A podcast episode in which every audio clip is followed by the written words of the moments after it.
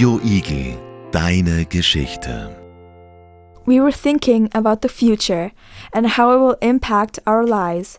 These are some things that you should consider. According to the UN, in November 2022, we hit 8 billion people and are very close to over 9 billion people. Humans impact the physical environment in many ways overpopulation, pollution, burning fossil fuels, and deforestation. The last two northern white rhinos, they are called Naju and Fatu. They are both females and they live in Kenya. They are not the only animals that are in danger. There are animals such as leopards, tigers, gorillas, orangutan, elephants, turtles, and many more. I know a sad fact about orangutans. The reason they are endangered is because their habitats are moving into human land, and because us humans are expanding our land, we're destroying their habitat. Scientists believe that in 20 years, the earth might have floods, hurricanes, and terrible drought.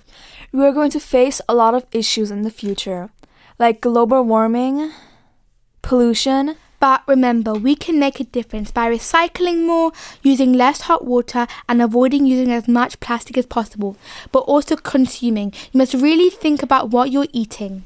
But I'm sure we will handle it. Take it, but take it easy. Bye and have a really nice day. The future is uncertain, but nevertheless, today we're going to talk about the future. I am Gabriel and I, and I have a special guest called Moit. Say hello, Moit. Let's go. What's up, bros? Moit, how do you think you're going, going to live in 10 years? I can see it in 10 years. I'm going to be mar- I will be married. I'm I'm going to have children and I'm go I'm going to have a big house with a lot with a large with a big pool.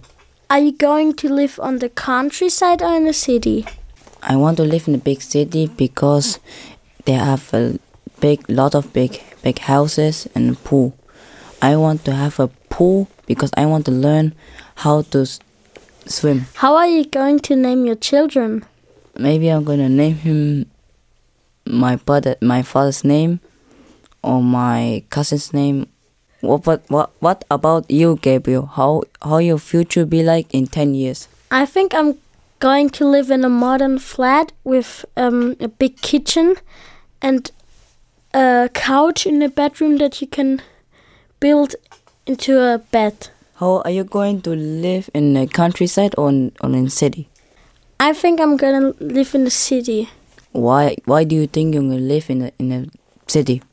because I'm going to do a job in the city called policeman. Why do you want to become a, as a policeman? I want to become a policeman to have uh, to keep the law safe.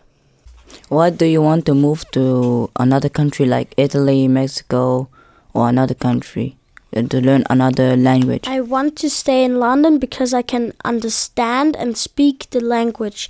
And I've never been to London and I really like the pictures of London like Big Ben and everything. Moit, what is going to be your dream job? So my dream job is going to be uh, work in a large company. I think I want to become a me- mechanic. Moit, I have one last question for you. What do you think we will eat in the future? Maybe we won't eat meat. So I think we're going to be eating insects or some more vegetables. And also grass. I don't think we will eat grass, but have a nice day. Bye bye. Bye bye. Radio Igel, deine Geschichte.